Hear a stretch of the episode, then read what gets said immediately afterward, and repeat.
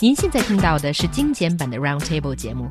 想收听并下载一小时完整节目，可以打开网站 c r i e z f m dot com，点击 Roundtable。Podcast 用户可以搜索圆桌会议。A passenger was injured at Hefei Airport in Anhui after the toilet he was squatting on with his feet on the bowl collapsed underneath him and its water cistern crashed to the floor, according to the Anhui Business Daily. 一位男性旅客在合肥新桥机场候机楼卫生间方便的时候，马桶突然碎裂，男子的屁股也被划伤。当事人与同伴称呢是站在马桶上方便，发生了意外。So apparently there is some kind of change of story, as this guy later said that he did not squat on the toilet and it was just like a toilet seat with bad quality. But still, how strange is this? Very strange, and let's just call it the unfortunate incident. I think the guy must feel very embarrassed by this, as, you know, his buttocks were badly cut and there was a lot of bleeding, and he actually had to phone his friend to uh, summon for help. In a way, I'm not that surprised because at these uh, airports in Chinese cities, they usually try to make it like really fancy, really modern. And I suppose for some people, maybe the toilet seat is a little bit too modern than the uh, you know the, the squatting facilities that we're used to using.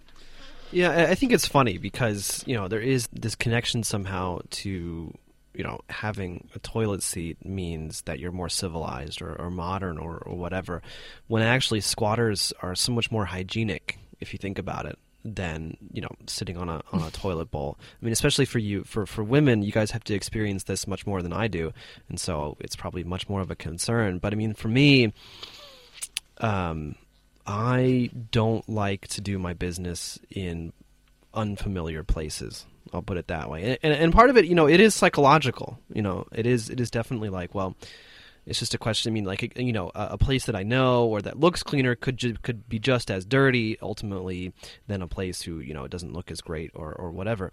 Um, but but fundamentally, because there is no you know there is no contact uh, when when when you squat with um, the toilet area. Uh, it is. I mean, actually, much more hygienic. There's there's less less likelihood of uh, diseases or other types of of um, infections being passed on, and you don't have to worry about you know getting someone else's uh, hair or Ew. know, let's not go other, to the details. Other, Right. other other effluents, you know, getting on onto your skin and, and, and so on and so on.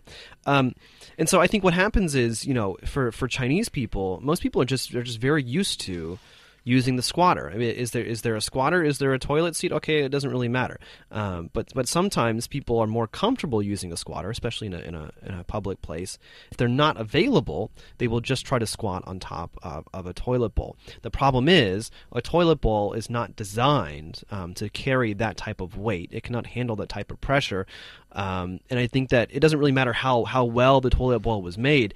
It is going to to break, a, if, you know, given enough times of, of people trying to squat on top of it. And after, you know, listening to John talking about Chinese people going to the bathroom, squatting, and all that kind of stuff, I really think that now um, it's probably recommended that people, we don't really get toilet seat covers as often here in China, but just use loo paper to, to cover the seat up. No, because, no, that's that's, that's going a bit too far. You don't need to do that. Oh, I always do that. And I think it's very useful. You don't need to though. Further, because now we know that there are actually grown men like squatting on these things, and rem- you know I've actually seen are you- footprints are you on the seats. Yeah. Yeah, So but it, but makes it, all sense to cover it up but with it's loo paper. but it's women in the women's bathroom, not grown men. In the okay, women's grown bathroom, adults. Right, That's what. I mean. Yeah, Okay. I, I I think it's true. No, that's that, that that's going a bit too far. Here, I'll just give you some r- really quick tips because I've looked it up before. Okay. Uh, so what you do is to make to make sure that your toilet bowl is as clean as it possibly can.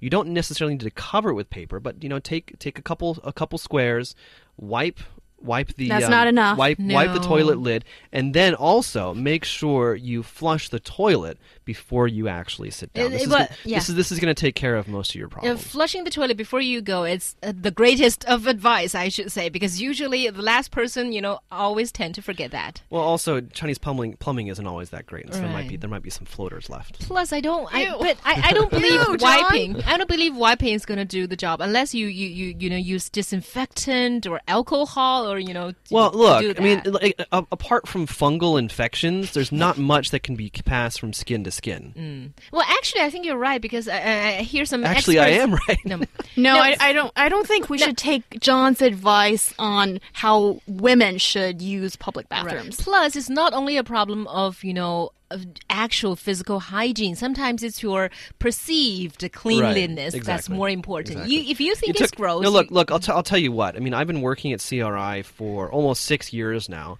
and it took me like a year and a half just to be comfortable using the bathroom here. the squatters or no, the seats. No, I the problem is I can't squat. Like I can squat, but then I'm I, I I've I've only done it once or twice in emergency situations, Uh-huh. and both times um, I was I was very. Uh, I was terrified, in fact, that I would get my pants dirty.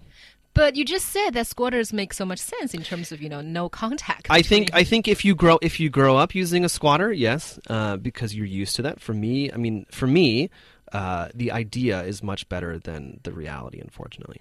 Okay, so uh, let me go to you, uh, Julia, who says guys also squat on toilets. That's new to me.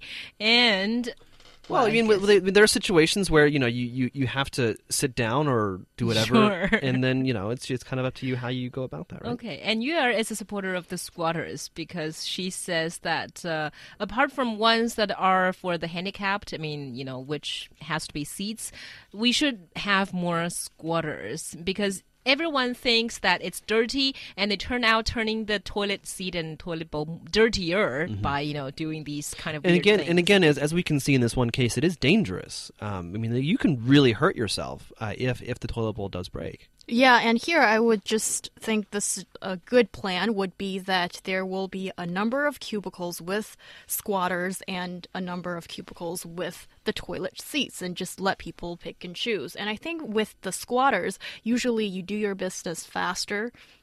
Yeah, I, think, uh, don't yeah. think I will want to go into the details of explaining, and uh, Well- I, I think that will be better. Well, it, Yeah. it is it is funny because there is. Um, I remember when I before I came to China, um, I had some friends who were very interested in healthy living, and uh, in university. And uh, one of the things that they that they that they they told me is that actually squatting is healthier for you.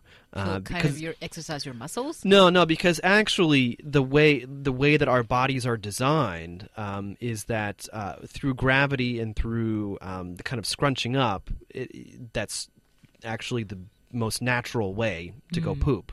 Um, and so it's actually kind of funny because in, in, in the U.S., for example, where you're never going to see a squatter, um, some people have designed uh, a device that you can actually place on top of a toilet seat um, that will that will even out the pressure on the toilet seat. It'll alleviate some of the pressure so that you don't have to worry about the toilet seat breaking. But then you can basically just squat on top. That is very interesting. But however, sharing a little bit of personal experience here, um, I beg to defer because I remember when, okay, from before I was six, I always used squatters. And then from the age of six to like 13, there was a long period of time that I was used to toilet bowls. And I remember when I returned to squatters during my teenage days, I think I went on military training in mm-hmm. China, and then you had to use these squatters as the, it was the only thing available. I couldn't do it. and I, I felt like betrayed of myself to my of my roots or something like that but i think this is a matter of something you need to get used to What do you mean you couldn't do it? Like there was a psychological block? like y- pretty much. you said it, it should be easier when you're squatting No, it right? is. It- it- but it physi- didn't work for me at Physi- the time Physiologically, physiologically, it's easier for your body to to rem- to allow the waste to exit. Um, squatting rather rather than just sitting. I mean, you think about it. I mean, you know, hundred thousand years ago, there Yeah, were no toilets. Yeah. There were no squatters. How did people go to the bathroom? Well, they squatted down and, and did it. Uh, Mm-hmm. and you can even see that. I mean, look look look at how a dog or a cat goes poop. They do something very very similar. Not not quite the same, but but but actually quite similar. Um, and so I mean, so my, my my point there was physiologically, it's easier to eliminate waste from your body by squatting. Yeah, get Yes. into the technicalities. Yes, but if you haven't been doing it ever Right. or for so long, in my s- case, then your legs, the muscles that you need to get the strength from are just not there. They're so weak. And then you're concentrating on squatting and, and keeping yourself from falling into the hole. Right. And you're distracted. I'm trying to, to look at it in a more analytical way. That might be the reason. and that, and that, and that's the thing. I think that you know, as I said before, I mean, having having you know regular toilets, it does seem to be more modern or, or more civilized. But again, I think that that squatters. Um, are, are are more hygienic, or they have the possibility, at least, of being more hygienic. And, and again, they're they're more natural. Um, and so I think that, that really, you know, it's it's it's it's us who have not been trained to use squatters. I think that are really at the disadvantage here. So the next time you go to the toilets, which one would you use? a toilet. I'm not. I'm not like. Don't get me wrong. I'm never going to use a squatter unless I have to, just because I, I really don't know how, and I'm, I'm deathly afraid of, of pooping on myself.